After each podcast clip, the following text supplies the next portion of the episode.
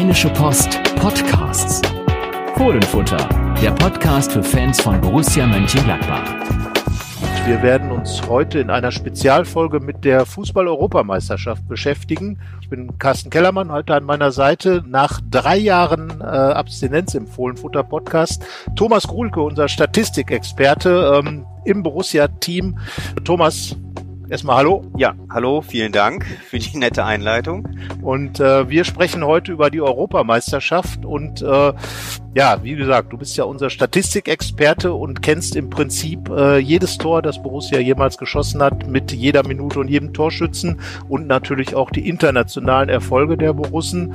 Und da steigen wir doch gleich mal ein und gucken zurück ins Jahr 1968. Das war das erste EM-Erlebnis für einige Gladbacher und ähm, ja, Thomas, es war, glaube ich, eher so, naja, es hat mit einer Enttäuschung begonnen, weil äh, die 68er Mannschaft es gar nicht zur Endrunde geschafft hat. Das hat mit einem Spiel zu tun in Tirana. Deutschland brauchte noch einen Sieg in, äh, gegen Albanien in Albanien und dort haben einige Borussen äh, mitgewirkt, unter anderem Peter Meyer, der sein einziges Länderspiel damals gemacht hat, der äh, in einer hervorragenden Verfassung war. Ähm, ist ja eine Legende bei Borussia, weil er in 19 Bundesligaspielen 19 Tore geschossen hat. Er durfte damals stürmen, genauso wie äh, Günter Netzer zusammen mit Wolfgang Overath auf dem Platz stand damals. Ähm, und das Ganze ist geendet in einer sehr großen Enttäuschung. Die Mannschaft hat nur 0 zu 0 gespielt und ist dann nicht zur Europameisterschaft gefahren. Ähm, insofern die äh, Geschichte der Borussen bei EM-Endrunden begann äh, mit einer Nullnummer. Äh, es ging aber vier Jahre später ja dann doch ganz anders weiter, Carsten. Ganz genau. 1972 ähm, gilt ja nach wie vor als äh, das Jahr, in der es eine der besten deutschen Nationalmannschaften gab. Und es gab dann dieses äh, großartige Erlebnis im Wembley Stadion in, äh, in London, äh, bei dem Günter Netzer die Hauptrolle gespielt hat als Torschütze. Und äh, mit Franz Beckenbauer zusammen äh, hat er sich immer abgewechselt. Äh, Ramba-Zamba Fußball schrieb damals die Bildzeitung. Äh, Deutschland siegte zum ersten Mal äh, in England und äh, holte am Ende dann auch 1972 zum ersten Mal den Europameisterschaftstitel durch ein 3 zu 0 im Finale gegen Russland. Und äh, ja, es war eigentlich die EM der Borussen, das muss man so sagen. Sechs Gladbacher standen äh, im Kader und äh, dazu kamen noch einige frühere Borussen oder Mönchengladbacher. Erwin Kremers gehörte dazu, ähm, ähm, Horst Köppel, der dann für den VfB Stuttgart spielte und Horst-Dieter Höttges, äh, wie Kremers ein gebürtiger Mönchengladbacher, er da allerdings für Werder Bremen unterwegs. Also richtig viel Gladbach, richtig viel Borussia in diesem äh, tollen EM-Kader und ähm, ja, ich glaube, es war eine Europameisterschaft, von der heute noch geschwärmt wird. Günter Netzer hat zuletzt im DPA-Interview noch drüber gesprochen. Er spielt ja immer so, du hast ja auch schon ein paar Mal mal mit ihm zu tun gehabt. Er spielt ja so manche Dinge immer so ein bisschen runter und möchte es nicht so überhöhen und hat dann, ja gut, ich hatte eigentlich keine Lust mehr, so viel zu laufen und mich im Mittelfeld zusammentreten zu lassen. Und darum habe ich den Franz dann mal ins Mittelfeld geschickt, Franz Beckenbauer. So hat er dieses Rambazamba-Ding da erklärt. Und äh, ja, großartige Mannschaft, großartiger Titel und äh, Deutschland zum ersten Mal Europameister geworden. Das passt ja eigentlich auch in die Zeit, die 70er, die große Zeit der Borussen mit all den äh, Meistertiteln, den UEFA Cup siegen und ähm, ja, die Mannschaft äh, des Jahrzehnts kann man fast sagen. Und eigentlich logisch dann auch 76 äh, bei der Europameisterschaft. Deutschland wieder im Endspiel und äh, da unterlegen, weil Uli Hoeneß, äh, der Bayern-Spieler, einen Elfmeter relativ weit über das Tor jagte und ein Herr Panenka dann seinen berühmt-berüchtigten äh, Schaufelelfmeter schoss, den später ein Gladbacher, wer war's, der ihn kopiert hat ähm, in einem äh, Spiel, welcher Borusse war es, auch geschaufelt? Achso, der, der, der Branimir, der hat's versucht, Branimir Hugota, der hat's, glaube ich, sogar mehrmals versucht. Beim ersten Mal ist es gelungen in der Bundesliga beim 4 zu 2 Erfolg in Mainz. 2013, ein paar Monate später, hat er gedacht, äh, das mache ich dann nochmal. Da war es ein bisschen äh, äh, sogar noch wichtiger, da war es nämlich im DFB-Pokal in der ersten Runde in Darmstadt. Ich war damals im Stadion ähm, und ich kann mich noch gut erinnern, dass äh, Max Eberl danach sagte, ähm, ich habe vorher noch überlegt und gedacht, Mensch, hoffentlich tu das nicht. Und er hat es getan, er hat dann gegen die Latte gelupft. Das war ja. dann mehr so ein Sidan-Moment. Allerdings äh, hat Sidan es geschafft, den Ball so an die Unterkante zu lupfen, dass er dann wenigstens noch ins Tor gesprungen ist im WM-Finale 2006. Beim Branimir Gotta ist es dann etwas schief gegangen, ja ja, wie dann auch der Elfmeter von äh, Panenka, der war drin, ja. ähm, vorbei an Sepp Meier oder über Sepp Meier hinweg und Deutschland dann verloren. Aber auch da drei Borussen in der Finalmannschaft gestanden. Berti Vogts, Rainer Bonhoff und Haki Wimmer. Ja, Herbert Wimmer heißt er eigentlich, aber weil er immer so viel Hacke gegeben hat, war er eben immer der Haki. Und äh, ja, auch da viel Gladbach in der Mannschaft, äh, unglückliches Ende. Dann äh, aber, wie gesagt, zwei Finalteilnahmen ähm, in den 70er Jahren sind dann eine beachtliche Geschichte. Die Europameisterschaft galt dann in der Zeit ja so ein bisschen als das deutsche Turnier. 74 dann auch noch Weltmeister geworden. Also wenn man sich das mal auf der Zunge zergehen lässt, auch da im Finale ja mit Berti Vogts und Rainer Bonhoff äh, zwei wichtige Protagonisten aus Mönchengladbach dabei. 72 Europameister, 74 Weltmeister, 76 ähm, Finalist äh, in, in, in der Europameisterschaft und immer viel Gladbach dabei. Also da spiegelt sich eigentlich das, was bei Borussia in der Zeit passiert ist, auch ein bisschen in der Nationalmannschaft wieder. Und äh, ja, das nächste Turnier war ja dann schon wieder erfolgreich, 1980.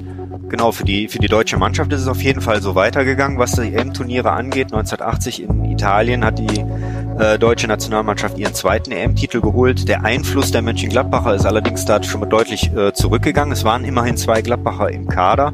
Kalle Del Haie, der ähm, einen Einsatz in der, in der Vorrunde hatte, genauso wie Lothar Matthäus als Jungspund. Ich glaube, er war da zu dem Zeitpunkt gerade 19 Jahre äh, alt, ähm, hatte seine erste Saison für äh, Borussia gespielt, hat aber so äh, überzeugt, ähm, dass äh, Jupp Derwal, Bundestrainer, äh, ihn direkt mitgenommen hat und er durfte dann auch, äh, zumindest im Vorrundenspiel gegen die Niederlande, das 3-2 gewonnen wurde, ähm, hatte er einen Einsatz über 20 Minuten ungefähr.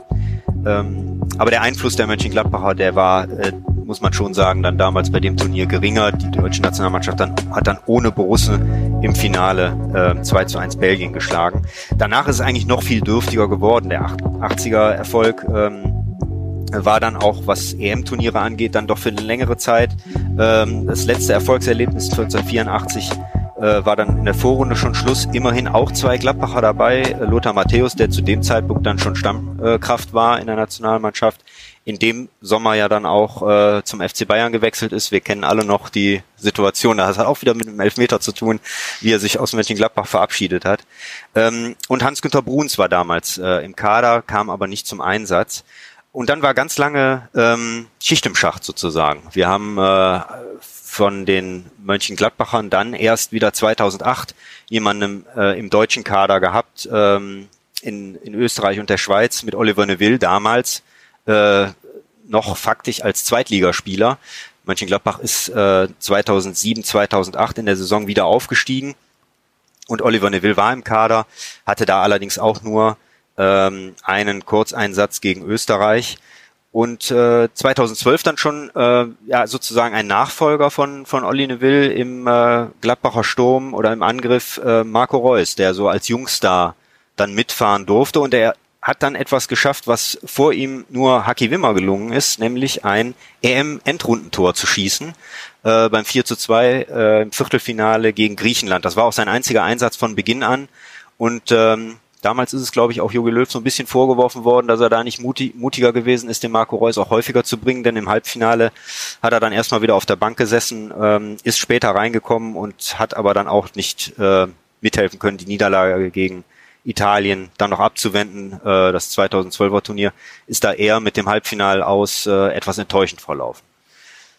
Ja, und dann sind wir eigentlich schon äh, fast in der in der jetzigen Zeit, wobei man sagen muss, wir hatten natürlich auch ein paar Mönchengladbacher dabei, äh, ausländische Spieler, die dann bei der EM äh, teilgenommen haben. Allerdings muss man äh, muss man dazu sagen, dass das eigentlich bis 2016 auch überschaubar gewesen ist. Äh, wir hatten Martin Dahlin, äh, schwedischer Topstürmer in den 90er Jahren. Russen-Fans äh, kennen ihn noch aus der DFB-Pokalsiegermannschaft 95. Er spielte ab 91 schon in Gladbach und hat äh, 92 dann die Heim-EM äh, gespielt äh, mit Schweden und immerhin auch ins äh, Halbfinale gekommen. Darlin hatte auch ähm, Einsätze, glaube ich, in jedem Spiel, hat kein Tor geschossen, aber er hat seinen Anteil äh, gehabt, dass die Schweden ins Halbfinale gekommen sind, dann gegen die deutsche Mannschaft 2 zu 3 verloren haben. Ähm, und ansonsten haben wir dann nur noch Jörg Stiel, den Gladbacher Torwart äh, in der Anfangszeit der Nullerjahre nach dem ersten Wiederaufstieg. Er spielte ähm, mit der Schweiz 2004 bei dem Turnier. Ähm, die Vorrunde aber dann war auch Schluss. Und dann sind wir eigentlich in der, in der jetzigen Zeit und mit, mit, mit vielen Protagonisten, die wir jetzt noch aus der Borussen-Mannschaft kennen. Ähm, 2016 waren schon Jan Sommer, Nico Elvedi noch als ganz junger Spieler nicht eingesetzt und damals dann noch Granit Xhaka als Gladbacher dabei. Zudem noch Martin Hinteregger äh, für die Österreicher am Start. Ähm, ja, und was das jetzige Turnier angeht, haben wir diese Zahl dann aber nochmal deutlich äh, erhöht. Ja, also da sind wir quasi zurück in den in den 70ern. Äh, Borussia hat äh, ja nicht ein so überragende Bundesliga-Saison gespielt, aber wenn man äh, die Zahl der Nationalspieler anschaut, äh, die jetzt bei der Europameisterschaft dabei sind, dann ist das schon beachtlich. Ähm, es gibt nur einen einzigen Bundesligisten, der mehr Spieler äh, bei der EM stellt, das ist der FC Bayern mit 14. Borussia Dortmund schickt auch 10 und generell ist Gladbach da schon also auf jeden Fall in der Europapokal-Liste aller Europameisterschaftsmannschaften, ähm, die die Spieler in Senden vertreten auf Platz 7. Ähm, Manchester City hat, äh, hat noch mehr, aber Gladbach mit zehn Spielern äh, wirklich dabei und ähm, wenn man so ein bisschen mit der Rautenbrille rechnet, was die Borussia natürlich tut, auf ihrer Internetseite sind es sogar elf und äh, wir haben uns das ja auch ein bisschen zunutze gemacht, haben dann mal eine komplette Mannschaft aufgestellt und tatsächlich äh, bekommt man auch alle Positionen besetzt, äh, wenn man mal alle Gladbacher zusammenrechnet. Du hast eben von Jörg Stiel gesprochen als Schweizer Nummer eins, ähm, Jan Sommer jetzt bei seinem dritten Turnier ähm, äh, die Nummer eins der Eidgenossen und äh, natürlich ähm, auch im äh, Tor unserer unserer Gladbacher EM-Mannschaft und ähm, ja Österreich vertreten zweimal sogar und zwar auf beiden Außenverteidigerpositionen und äh, mit Stefan Leiner und ähm, Lazaro, Valentino Lazaro. Und äh, die Innenverteidigung bilden Matthias Ginter, der beim deutschen Team dabei ist, und Nico Elvidi, der würde ich sagen, äh, jetzt so richtig Stammspieler sein wird bei diesem Turnier für die Schweiz. Und äh, genau das gleiche gilt für, für Dennis Zakaria, der ähm, im, im Schweizer Kader dabei ist und äh, dort an der Seite eines eines Ex-Borussen wahrscheinlich spielen wird Granit Xhaka, ähm, der ähm, genauso wie Gibril So früher für Gladbach gespielt hat. Gibril So ähm, ist, würde ich sagen, der dritte Mann da in der Ecke und man kann sagen, also die Schweizer Zentrale recht viel Gladbach mit dabei. Ähm, und äh, im Mittelfeld natürlich noch Florian Neuhaus, äh, der, der in der deutschen Mannschaft zuletzt mit seinem Tor gegen Dänemark nochmal ein richtiges Zeichen gesetzt hat. Und ja, man muss schauen, wie er dann äh, sich da verkaufen kann. Äh, und vorne ein richtig guter Sturm, finde ich, ähm, mit äh, Lars, äh, oh, Lars Stindl. Wir hätten, viele haben gedacht, er ist genau. noch dabei. Lars Stindl ist natürlich nicht dabei. Jonas Hofmann ist dabei. Ähm, äh, Debüt für äh, EM für Jonas Hofmann ähm, auf der rechten rechten Seite, im Zentrum dann der Schweizer Brel Embolo und auf der linken Angriffsseite im Team des Weltmeisters ähm, mit einem ganz, ganz großen französischen Fußballnamen Marcus Thuram. Sein Vater ist ja Frankreichs Rekordnationalspieler, Welt- und Europameister. Da wird in der Familie natürlich sicherlich viel drüber gesprochen, dass da jemand in die Fußstapfen, die allerdings doch relativ gigantös sind, treten könnte. So, und ähm, ja, jetzt sind wir bei dem Plus eins angekommen. Und äh, wir haben ja viel darüber diskutiert, Thomas. Laszlo Benesch, ähm, ja, darf man ihn jetzt noch als Borusse mit sozusagen eingemeinden oder ähm, eigentlich äh, eher nicht, weil dann sind wir auch noch mal bei Lazaro, denn die beiden haben was gemeinsam, sie sind Leihspieler. Ja. Was, worauf haben wir uns geeinigt? Wir haben gesagt, wir tun's, oder? Genau, wir tun's. Äh, wir äh, ganz offiziell muss man sagen, dass äh, Laszlo Benisch ähm, als Spieler des FC Augsburg zum Turnier fährt. Er war jetzt in der, in der Rückrunde an den FC Augsburg ausgeliehen. Er kommt jetzt äh, im, im Sommer wieder zurück. So soll es also zumindest sein. Insofern haben wir uns gesagt, ähm, auch wenn er offiziell Spieler des FC Augsburg ist, äh, ist er sehr, sehr schnell oder sehr bald wieder ähm, Borusse. Und insofern hat er, er hat eine Zukunft in Mönchengladbach. Ähm, bei Lazaro wissen wir noch nicht so genau, wie das äh, läuft. Er war ja ausgeliehen. Er ist jetzt als Spieler von Borussia Mönchengladbach für die EM nominiert worden. Deswegen ist er auch äh, als, als Gladbacher dort gelistet und nicht als Spieler des, äh, äh, von Inter Mailand. Ähm, aber ähm, bei Laszlo Benisch haben wir dann gesagt, wir werden darauf hinweisen natürlich, dass er im Grunde Augsburger ist, aber er ist bald wieder Borussia und insofern ist das unser elfter Mann bei der EM und äh, verstärkt dann so gesehen äh, das Mittelfeld mit Florian Neuhaus und Dennis Zakaria. Genau, der elfte Mann ist die Nummer zehn in unserer Aufstellung genau. geworden, also spielt auf der Position, die der eben schon genannte Lars Stindl ähm, inne hat bei Borussia meistens äh, eben der Mann hinter den hinter der äh, hinter dem Dreierangriff. Und äh, wenn man sich diese Mannschaft mal so anschaut, ähm, die die ich gerade genannt habe, dann darf man glaube ich schon sagen, dass das sicherlich ein ein Team wäre, was nicht ganz so chancenlos in vielen äh, EM-Spielen sogar wäre, das äh, viel Qualität hat. Ähm, und ähm, ja keine Ahnung wofür es reichen würde, aber ich könnte mir schon vorstellen, je nachdem welche Vorrundengruppe es ist, könnte es sogar da für, äh, für die K.O.-Runde dann reichen. Also da hat Gladbach einiges zu bieten. Viele Fans diskutieren dann ja darüber, ähm, äh, äh, dass, dass es natürlich eigentlich nicht sein kann, dass man so stark bei einer Europameisterschaft vertreten ist und in der Bundesliga dann nur auf dem achten Platz gelandet ist. Also internationale Plätze verpasst hat, ähm, ärgern sich dann darüber, weil, weil eben diese, diese individuelle Qualität dann relativ groß ist, aber das insgesamt nicht so auf den Platz gebracht wurde. Aber klar, man kann natürlich jetzt nicht von der Zahl der Nationalspieler her irgendwelche Tabellenplätze ableiten und äh, da so eine Saison dann eben auch ihre Eigenarten hat, ist es eben gelaufen, wie es ist. Aber für Borussia Mönchengladbach natürlich schon ein, äh, ein großer Erfolg, ähm, so stark und so ähm, vielseitig bei einer Europameisterschaft vertreten zu sein, in fünf Nationalmannschaften immerhin.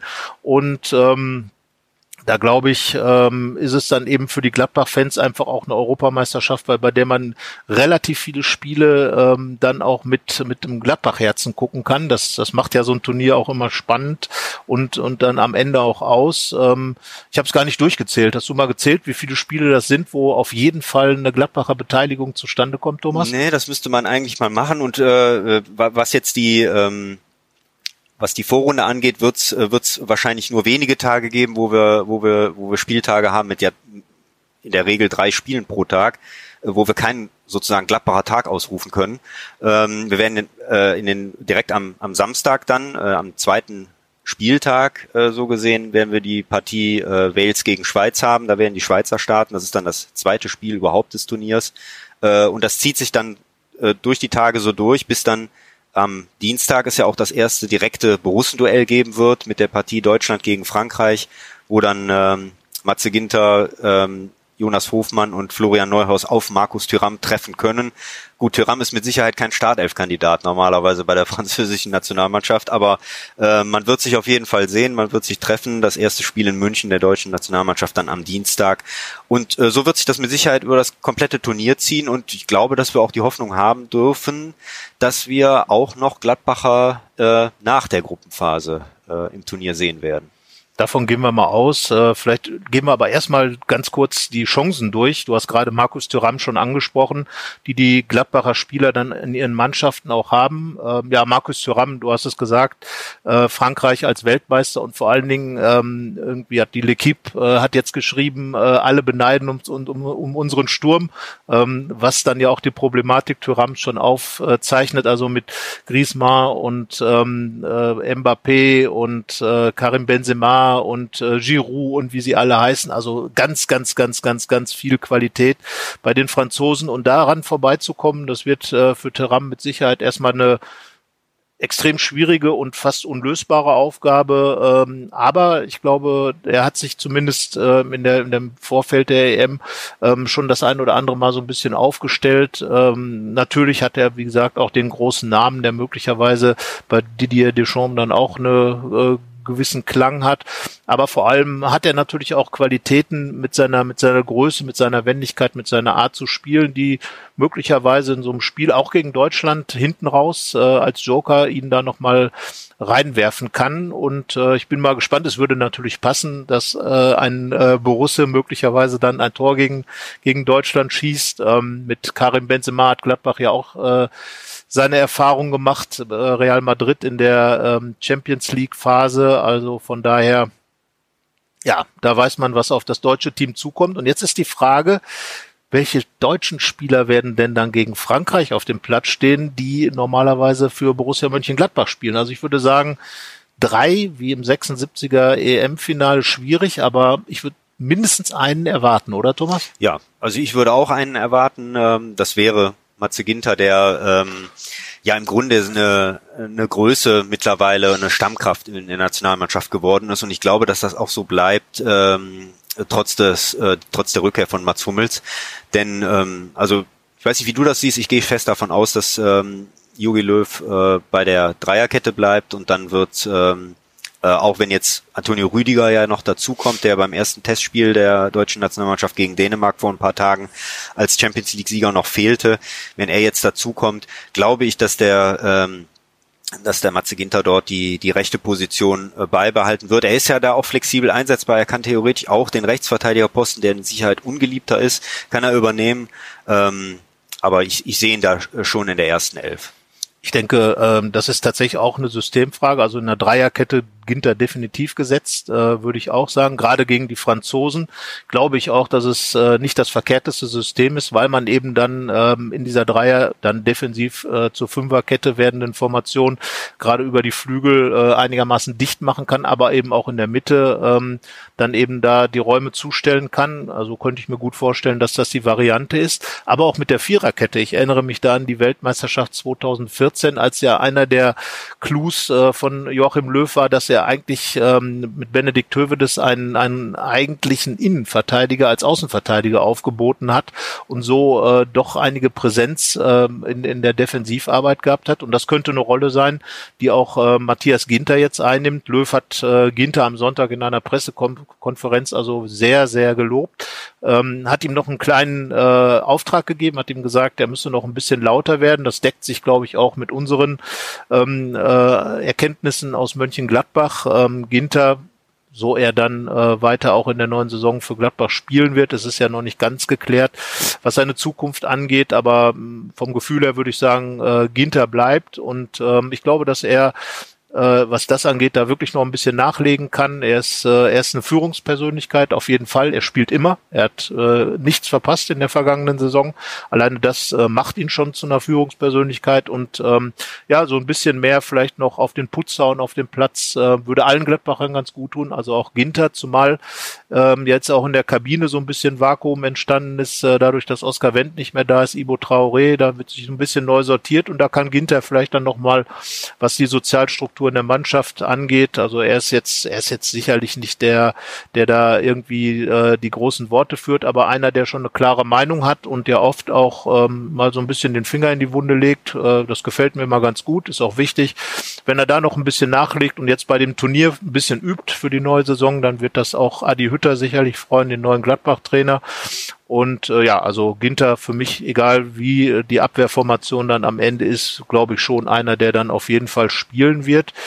Ja, und Florian Neuers. Florian Neuers mit seinem Tor gegen Dänemark hat sich gut positioniert, ähm, hat einen tollen Eindruck gemacht, hat auch Lob vom Bundestrainer bekommen. Jetzt ist die Frage, wie nah ist er wirklich dran an der Startformation? Also er hat auf jeden Fall das getan, was er tun konnte, äh, wie du gerade sagtest schon, äh, hat Werbung für sich nochmal gemacht. Äh, das, was er ja im Grunde in so gut wie all seinen bisherigen sechs Einsätzen gezeigt hat, dass, dass er eine echte Alternative sein kann, ähm, wenn vielleicht auch mal personell Not am Mann ist. Äh, bei so einem Turnier weiß man ja nie, wie sich das Ganze entwickelt und wir haben ja da äh, so gesehen in der deutschen Nationalmannschaft mit Leon Goretzka schon jemanden, wo man gar noch nicht so genau weiß, wann der überhaupt richtig ins Turnier einsteigen kann. Ich meine, solche Fälle kennt Jogi Löw aus seiner langjährigen Turniererfahrung ja immer wieder, wenn es darum geht, ähm, Spieler erstmal aufbauen zu müssen. Und wenn man dann natürlich einen Florian Neuhaus in der Hinterhand hat, Hinterhand hat der selbstbewusst auftritt, der, glaube ich, ähm, da ähm, so die auch die nötige Coolness mitbringt, vielleicht auch mal über den einen oder anderen Fehler. Also ich meine, das ist ja eine sehr sehr komplexe Position dort im defensiven Mittelfeld. Ähm, äh, dann auch ganz schnell wieder in seinem Spiel zu sein. Ich fand das auch äh, gegen Dänemark äh, so, wo er in den ersten Minuten vielleicht noch so ein, zwei äh, kleine Wackler drin hatte und dann aber wie selbstverständlich das Spiel auch an, an sich gerissen hat, an der Seite von einem äh, Joshua Kimmich. Ähm, ich glaube, das, das kann ich mir sehr gut vorstellen, dass er dort, äh, dass er dort auch seine seine Teileinsätze wahrscheinlich bekommt, weil das muss man natürlich schon sagen. Auf der Position ist die deutsche Nationalmannschaft natürlich extrem gut äh, besetzt mit äh, mit Spielern, die äh, da äh, ist natürlich so ein bisschen der, äh, der Malus bei, ähm, bei Flo Neuers kann er nichts für. Er ist halt jünger. Äh, er hat noch nicht die Erfahrung eines Toni Kroos oder Ilkay Gündogan, die seit Jahren auf absolutem Topniveau spielen. Und deswegen denke ich mal in Verbindung mit dem mit mit Joshua Kimmich äh, dann dort auch die Nase vorn haben werden. Ja, also da ist Deutschland halt extrem gut besetzt. Das, das muss man ganz klar sagen. Und äh, Leon Goretzka gibt's dann ja auch noch. Äh, die sind alle schon mal ein ganzes Stück weiter als äh, Flo Neuhaus. Und wir haben uns ja auch in der vergangenen Saison immer so ein bisschen die Frage gestellt, ist er eigentlich schon auf diesem Niveau, wenn, wenn er äh, da über Wechsel diskutiert wird zu Real Madrid, zu Bayern München, dann wären das ja genau die Konkurrenten und äh, sind ja oft auch zu dem Schluss gekommen, dass er vielleicht noch ein Jährchen auf zwei in Gladbach reifen soll, um dann eben sozusagen seine seine Führungsspielerwerdung noch ein bisschen voranzutreiben. Ich glaube, er wird definitiv von, äh, von der Zeit bei der Europameisterschaft äh, profitieren, vom Training mit genau diesen, diesen Spielern, die wir gerade genannt haben. Und äh, selbst wenn er jetzt nicht die ganz große Einsatzzeit bekommt, wobei ich glaube, dass er schon so in der ersten Einwechselreihe zu finden ist, äh, nach dem, was er jetzt auch in der, in der äh, Vorbereitung äh, gezeigt hat, ähm, wird er also extrem viel mitbringen, äh, von dem dann eben auch Borussia Mönchengladbach profitieren wird. Also er wird mit Sicherheit äh, einen ganz großen Schritt äh, machen, was seine Führungsqualitäten angeht. Äh, und dann in Gladbach zusammen mit äh, Christoph Kramer und, und dem Neuzugang ähm, Kone da im, im zentralen Mittelfeld mit Sicherheit äh, ein ganz gutes Dreieck bilden. Wer dann am Ende spielt und wer wen mitzieht, wird sich zeigen. Aber da wird er auf jeden Fall profitieren. Naja, und, und Jonas Hofmann ist so ein bisschen in der Außenseiterposition, hat sich ja für ähm, so eine Art Rechtsverteidiger, vorgezogener Rechtsverteidiger in, äh, ins Gespräch gebracht. Eigentlich kein dummer Gedanke, muss ich sagen, denn äh, er wäre ja nicht der Erste, ähm, Offensivspieler, der dann in so einer Position richtig gute Sachen macht. Er ist zweikampfstark, er ist äh, schnell, er läuft viel. Erinnern uns an Fabian Johnson, der bei der äh, Weltmeisterschaft äh, 2014 da ein großartiges Turnier auf der Position gespielt hat. Johnson ja auch einer, der eher schon offensiv ausgerichteter Spieler ist. Also interessanter Gedanke, aber ich glaube, es wird äh, Jonas Hofmann nicht so richtig viel nützen, oder? Das, das, das kann schon sein. Es zeigt natürlich seinen Ehrgeiz und ich finde das ja auch gut, wenn man sich dann auch so äußert und äh, wenn man äh, seine Ambitionen Emotionen dann vielleicht auch oder auch seinen, seinen, seinen Willen dort äh, mit, mit solchen Äußerungen zeigt. Er wird mit Sicherheit nicht äh, in das Turnier gehen, hier als der EM-Tourist dabei zu sein. Ich denke, er weiß um seine Rolle, dass es, dass es schwer wird. Ähm, man muss ja auch sehen, ähm, dass Jogi Löw die Möglichkeit hatte, jetzt 26 Spieler zu nominieren. Ob er in einem 23er Kader dabei gewesen wäre, ist nochmal eine andere Frage. Das muss ihn aber jetzt nicht stören. Er ist jetzt dabei. Er wird ähm, eventuell seine, seine Chancen bekommen. Er ist auf jeden Fall ein Spieler, den Jogi Löw so sonst kaum in seinem in seinem Team hat als als wie du es schon angesprochen hast sehr laufstarker Spieler, der ein sehr gutes Anlaufverhalten hat. Das sind, haben ja im Grunde alle äh, Trainer, die er die er in den vergangenen Jahren hatte. Wir haben das ja hier sehr gut nachverfolgen können. Ist er da ja immer gelobt worden für seine für seine Arbeit gegen den Ball. Das was man zum Teil ja einfach gar nicht so äh, so mitbekommt. Ne? Die die die Arbeit, die da gemacht werden muss und ähm, auch ein sehr sehr guter Standardschütze. Das ist nicht zu ähm, ähm, nicht zu vernachlässigen, dass das auch bei so einem Turnier wichtig sein kann, wenn man vielleicht mal reinkommt und den entscheidenden Eckball schlägt. Ja, und das äh, sind so Faktoren, äh, Jonas Hofmann dann äh, vielleicht ein bisschen hinter äh, Florian Neuhaus, was die Einwechselwahrscheinlichkeit angeht. Aber äh, ich glaube auch nicht, dass er komplett, also immer vorausgesetzt, dass Deutschland auch mehr als drei Spiele macht, dass er dann komplett ohne Einsatzminuten ähm, dann von der Europameisterschaft zurückkehrt. Ob er dann zurückkehrt, äh, das werden wir noch sehen. Also Max Eberl hat ihm ja gerade so ein relativ äh, fettes Preisschild angeheftet. 40 Millionen hat er gesagt. Das wäre eine Summe, wo man dann schon anfängt, drüber nachzudenken. Eigentlich soll Jonas Hofmann nicht abgegeben werden. Aus den von dir auch gerade gesagten Gründen ist er halt auch ein extrem wichtiger Teamspieler für Borussia Mönchengladbach. Aber wenn dann ähm, ein, äh, eine Mannschaft aus England oder Spanien, Atletico Madrid und der FC Chelsea äh, sind ja jetzt auch relativ betucht durch, äh, durch ihre Titel, die sie geholt haben, kann man sich das dann vorstellen. Die Frage ist, äh, ob dann eben 40 Millionen auch eine realistische Summe ist oder ob Max Eberl ihn dadurch so ein bisschen gesperrt hat ähm, und ein bisschen rausgenommen hat aus der Diskussion, äh, was ja auch nicht dumm ist. Entweder kriegt man dann also richtig Knatter oder Jonas Hofmann bleibt. Äh, ist dann so oder so eine Win-Win-Situation. Ich halte ihn für einen ganz, ganz extrem wichtigen Spieler für ähm, auch für Adi Hütter in, in der neuen Saison, weil eben auch taktisch unglaublich viel drauf hat, ähm, taktisch sehr gut ist, sehr klug spielt, äh, in verschiedenen Systemen verschiedene Rollen spielen kann, ist ja auch der Spieler, der äh, am polyvalentesten ist, sozusagen, kann acht verschiedene Positionen spielen. Also das ist schon äh, eine Sache, die ihn auch wertvoll macht für Borussia und dann eben auch interessant für andere Clubs. Aber ähm, ich glaube, so er wird wird nicht ganz so viele Minuten haben, um da auf dem EM-Laufsteg sich zu zeigen, aber auch nicht mit null zurückkehren. Und ähm, ja, gucken wir mal auf die Schweiz und da kann man es, glaube ich, ein bisschen abkürzen. Ähm, also ich sage, drei der vier Borussen sind Minimum Stammspieler. Ich würde sogar sagen, dass alle vier mit großer Wahrscheinlichkeit äh, einen Gros der Spielzeit bestreiten werden, oder? Ja, das glaube ich auch. Also ich äh, denke, du hast ja eben auch darüber gesprochen, ähm, die Tatsache, dass Mönchengladbach so viele ähm, äh, EM-Fahrer überhaupt hat bei einer Saison, die, äh, sagen wir mal, was die Bundesliga angeht, relativ bescheiden war, äh, ist, ist was Besonderes, hat aber auch sehr stark mit dem, mit dem internationalen Auftreten zu tun gehabt und da haben die Schweizer ja auch ihren äh, keinen unerheblichen Anteil äh, gehabt. Sie haben also bewiesen, dass sie auf höchstem Niveau ähm, ähm, Stammkraft, Führungskräfte sein können und ich glaube, dass sich das dann dementsprechend auch in den EM-Nominierungen und auch im Standing innerhalb einer Schweizer Nationalmannschaft, äh, der Nati, ähm, sich niederschlägt. Und äh, ich kann mir da auch sehr gut vorstellen, dass alle vier in der Startelf stehen werden. Auch Brell Embolo, das ist für mich dann der vielleicht wackeligste von den Vieren. Ähm, also Sommer ist gesetzt. Äh, Nico Elvedi ist, glaube ich, auch in der Innenverteidigung äh, als, als Stammkraft in der Bundesliga und als Champions League erfahrener Spieler mit Sicherheit äh, dabei. Und auch Dennis Zakaria, er hatte eine schwierige Saison, wird vielleicht ein bisschen gegen Gibril So kämpfen müssen. Granit Xhaka äh, ist ja gesetzt und einer der beiden, So oder ähm, Zakaria, wird dann den Posten bekommen. Ich glaube, Zakaria dürfte gegen gegenüber So, der noch ein bisschen neuer in der Nationalmannschaft ist, da den Vorteil haben und ähm, dass eben Wladimir Petkovic da auf seine Dynamik, gerade gegen Wales, ähm, was ja auch eine kampfstarke Mannschaft ist, ähm, eine Mannschaft, äh, die, die ja auch bei der letzten EM schon gezeigt hat, dass sie extrem überraschen kann.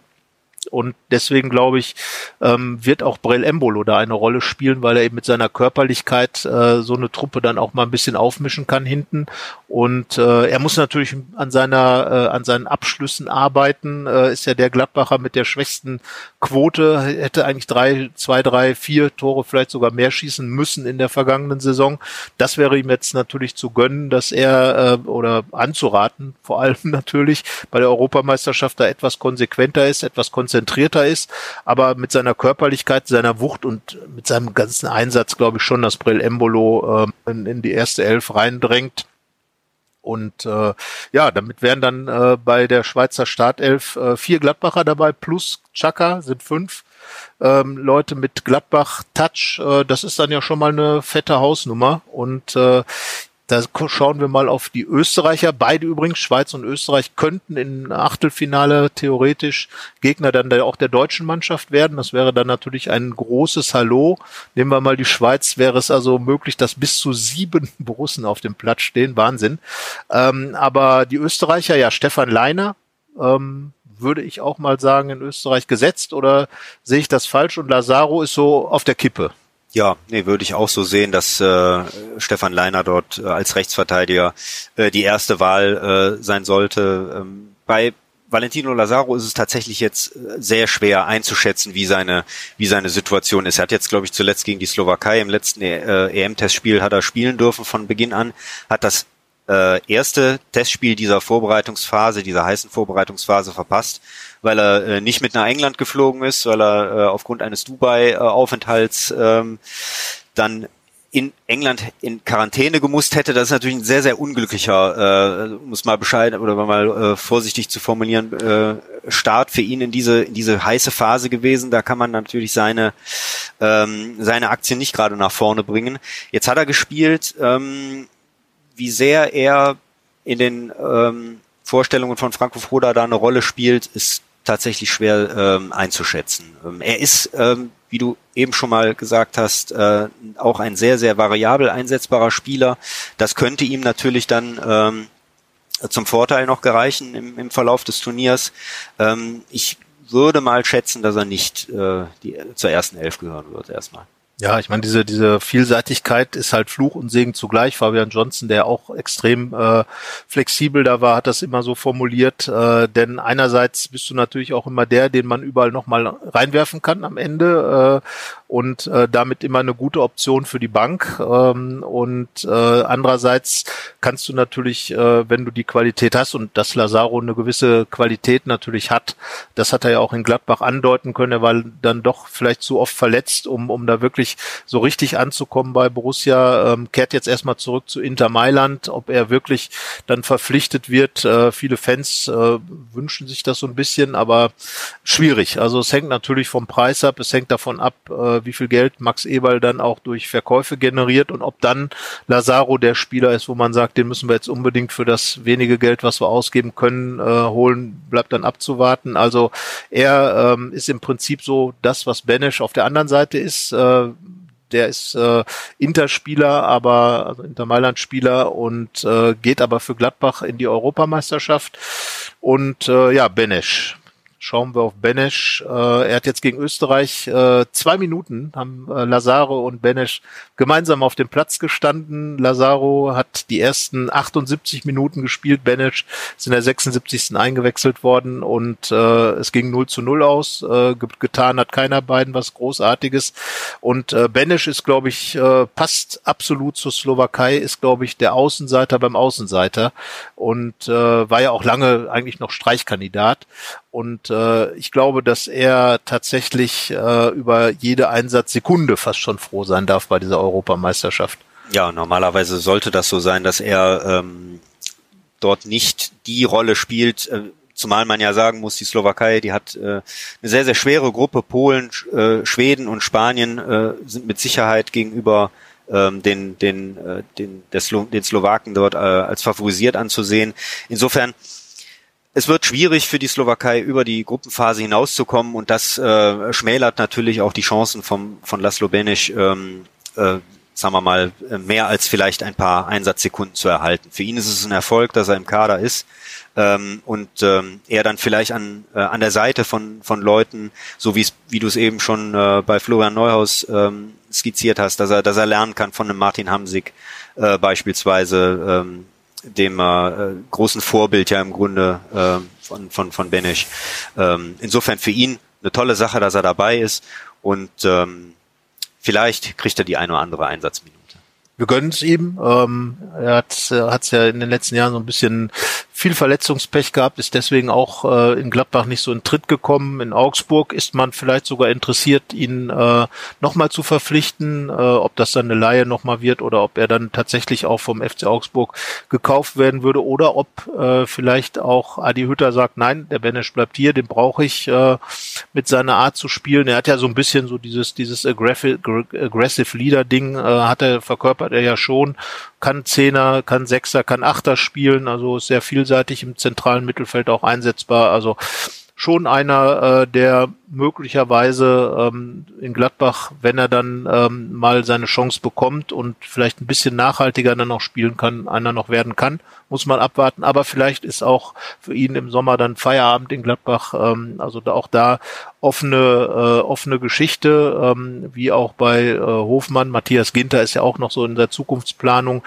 ähm, äh, ob er dann verlängert oder nicht. Also und Markus Thüram auch einer, der äh, sehr gefragt ist auf dem Transfermarkt.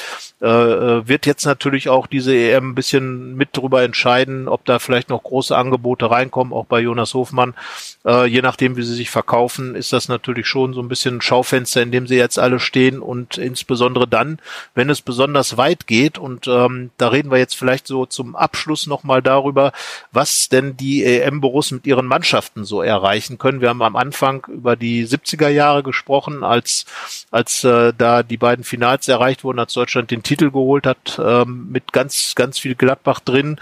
Jetzt ist es ein bisschen mehr auf äh, verschiedene Länder verteilt und ähm, ja, Deutschland gehört ja definitiv zum Favoritenkreis Betty Vogts, der Urborusse, ähm, der ja auch äh, 1968, 72 und 76 schon dabei war, ähm, bei, bei den äh, Erfolgen 1996 den letzten äh, EM-Titel als Bundestrainer für Deutschland geholt hat, hat äh, Deutschland also einiges zugetraut im Interview mit, äh, mit unserer Redaktion, hat gesagt, also ähm, definitiv gehört Deutschland zu den zu den großen Favoriten dieses Turniers und äh, ihn würde es doch sehr wundern, wenn es da nicht mindestens bis ins Halbfinale geht. Äh, mich übrigens auch. Also ich glaube auch, dass Deutschland ein Halbfinalkandidat ist ähm, und äh, ja, das wäre für Ginter, Hofmann und Neuhaus dann aber auch die Chance, vielleicht doch mehr Einsatzzeit zu bekommen.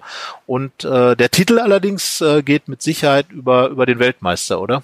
Das denke ich auch. Also ich denke, dass ähm, äh, die Gruppe, äh, die die deutsche Mannschaft erwischt hat mit mit Weltmeister, dem amtierenden Weltmeister Frankreich und dem amtierenden Europameister, auch wenn es jetzt schon fünf Jahre her ist, aber Portugal ist noch der amtierende äh, Europameister, die, die hat es schon in sich, aber ich glaube, dass äh, so eine Konstellation auch helfen kann, äh, direkt äh, voll im Turnier zu sein. Man muss ja auch sagen, vier der sechs äh, Gruppendritten, die vier besten Gruppendritten kommen auch noch weiter und Portugal hat es vor vor fünf Jahren vorgemacht, wie man als Gruppendritter noch Europameister werden kann. Also ähm, ich glaube, dass dass, dass aus dieser Gruppe äh, tatsächlich ähm, der Europameister auch hervorgehen könnte. Ich sehe es auch so, die Franzosen sind der, äh, der Top-Favorit. Ja, und äh, was dann eben Markus Thuram dazu beitragen kann, auch da, äh, so ein Turnier ist ja immer sehr fluide. Wir erinnern uns an 1974, als Rainer Bonhoff sozusagen als der Laszlo Benesch äh, mit dem deutschen Team zur WM gegangen ist und am Ende bereitete er dann im Endspiel, während des Turniers, nachdem diese Niederlage gegen die DDR stattgefunden hat, reingekommen, äh, hat sich festgespielt und war dann der Siegtorvorbereiter im Endspiel. Also so eine Geschichte zeigt ja, dass immer alles möglich ist. Ähm, Markus Thüram wird sie möglicherweise nicht kennen, aber es könnte seine Chance sein, dass dann sowas passiert. Ja, und ähm, die Schweiz.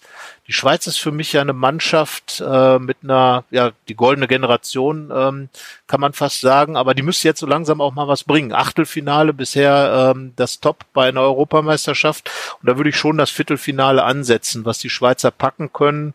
Weiter weiß ich nicht. Ähm, ja, also da könnten für die äh, Schweizer EM-Borussen, ähm, da könnte das Viertelfinale ein Thema sein. Und ähm, ja, die wollen natürlich möglichst ins Halbfinale kommen, aber schwierig, glaube ich. Ja, ja. Also das, äh, der Anspruch der Schweiz ist es natürlich auf jeden Fall, die, die Gruppenphase zu überstehen, was mit äh, den Gegnern Italien, Türkei und Wales gerade natürlich letztere ähm, möglich sein äh, wird, natürlich möglich sein muss.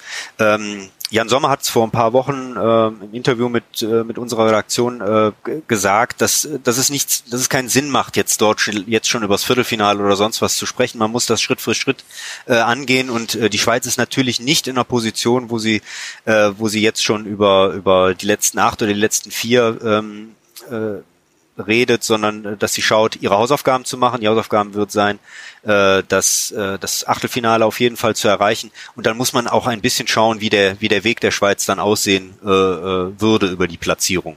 Und da würde es natürlich helfen, wenn man äh, mindestens den Platz hinter Italien in der Gruppe belegt. Als Zweiter hat man äh, sollte man unter normalen Umständen eine etwas leichtere Aufgabe im Halbfinale haben, als wenn man gegen einen der Gruppenersten spielen muss.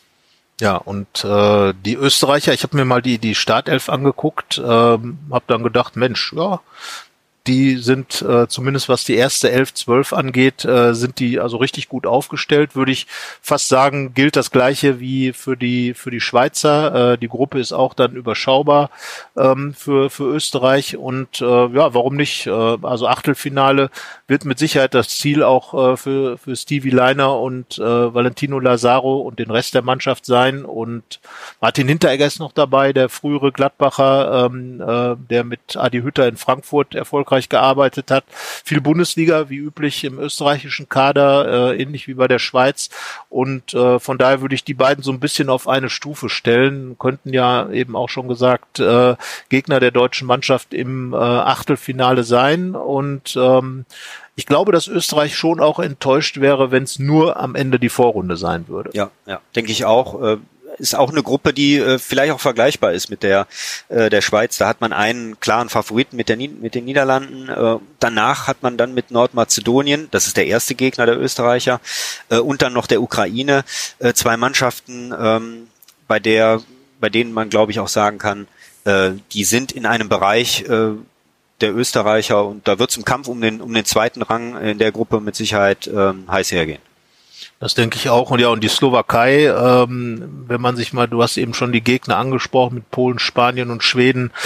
Ja, also das ist schon der Außenseiter definitiv in, in dieser Gruppe. Die Schweden immer sehr unangenehm zu spielen. Äh, Spanien einer der, der Top-Favoriten definitiv und Polen mit äh, Robert Lewandowski, der wahrscheinlich seine Torlaune äh, nicht in der Bayern-Kabine zurückgelassen hat.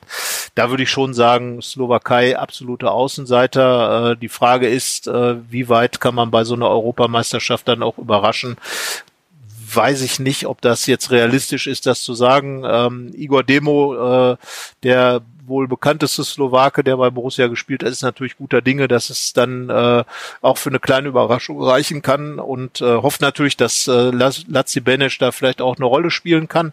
Ähm, er hat sich ja äh, in den ersten, im ersten Jahr, dass Benesch in Gladbach war, dann um ihn gekümmert. Igor Demo hat jetzt übrigens einen eigenen Sekt herausgegeben, Oho. also ein ähm, Fußballgott-Sekt ähm, äh, ist, glaube ich, beim Fanprojekt oder so bestellbar.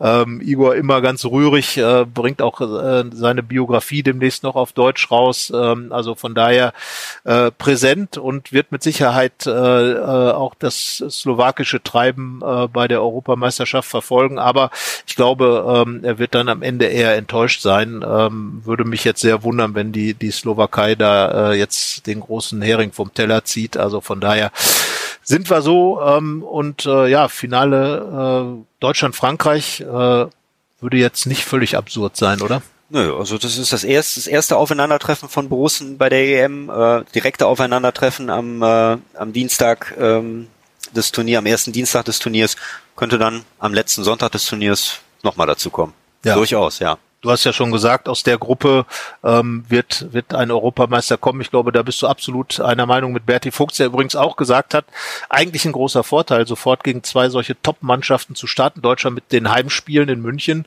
vor 14.000 Zuschauern, also mit Sicherheit auch ein Vorteil. Berti Fuchs hat nochmal dran erinnert, München äh, WM 74, das Finale gegen die Niederlande, auch da die Niederlande mit Johann Cruyff, damals absoluter Favorit. Deutschland äh, hat sich dann reingebissen, hat äh, gewonnen. Also das darf dann als Vorbild für diese Spiele sicherlich auch gelten. Frankreich ähm, mit Sicherheit Favorit in der Gruppe, aber äh, Deutschland muss sich da nicht verstecken und wir haben mal durchleuchtet, äh, welche Chancen die Gladbacher haben, diesem Turnier vielleicht den Stempel aufzudrücken. Es sind ja noch einige Ex-Gladbacher auch dabei, ähm, Torgan Hazard, Yannick Westergaard unter anderem. Also ganz viel Gladbach in dieser Europameisterschaft ähm, und äh, man kann sich darauf freuen. Das ist, glaube ich, so die Quintessenz, die wir jetzt nach äh, 45 plus ein bisschen Nachspielzeit Minuten äh, ziehen können. Eine Europameisterschaft, der man schon auch das Rautenetikett geben kann. Und ähm, ja, dein persönlicher Tipp? Ja, ich, ich würde ich würde auf Frankreich setzen. Also ich glaube, dass die Franzosen das äh, als amtierender Weltmeister jetzt nochmal ziehen. Sie sind im Grunde noch stärker geworden. Und äh, die, die Jungspunde, die sie 2018 dabei hatten, wie beispielsweise ein Kilian Mbappé, der ist jetzt, jetzt noch drei Jahre weiter. Ähm, ich, ich, ich würde auf, äh, auf Frankreich tippen. Ja, also sage ich mal, Finale gegen Deutschland wäre auf jeden Fall spannend. Äh, Portugal hat für mich allerdings auch eine richtig starke, nicht mehr nur Cristiano Ronaldo Mannschaft, sondern äh, inzwischen eine, die eben sehr breit aufgestellt ist. Wir haben das äh, EM 21er Finale jetzt gesehen, Deutschland Portugal, knapp knapper Sieg für Deutschland. Äh, also ich glaube auch, äh, dass der Europameisterschaft aus dieser Gruppe kommen wird. Soweit äh, lege ich mich dann mal nicht fest, aber dann wiederum fest und äh, sage, Deutschland, äh, Portugal und Frankreich sind die, sind die großen Favoriten und ähm, werden sich in der, in der Vorrundengruppe betteln und werden sich dann am Ende zwei von dreien äh, auch im Endspiel wiedersehen. Und damit dann auch, äh, ja gut, Portugal jetzt ganz Gladbach frei, muss man sagen. Ähm, eine der wenigen Mannschaften, ja, darf man auch sagen.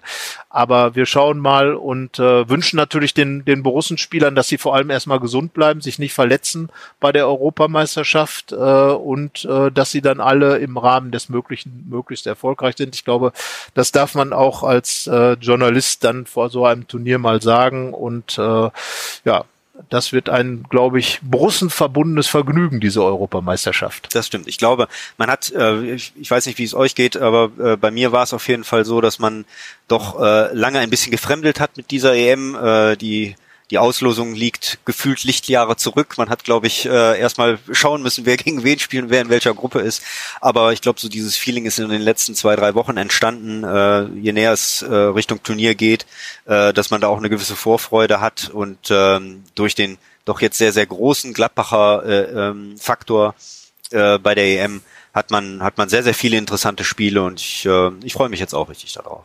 In diesem Sinne, Thomas, war schön mal wieder mit dir zu podcasten. Ja, danke. Yannick, äh, der ja sonst äh, hier die zweite Stimme ist, äh, im, im Regelfall äh, ist gerade Vater geworden.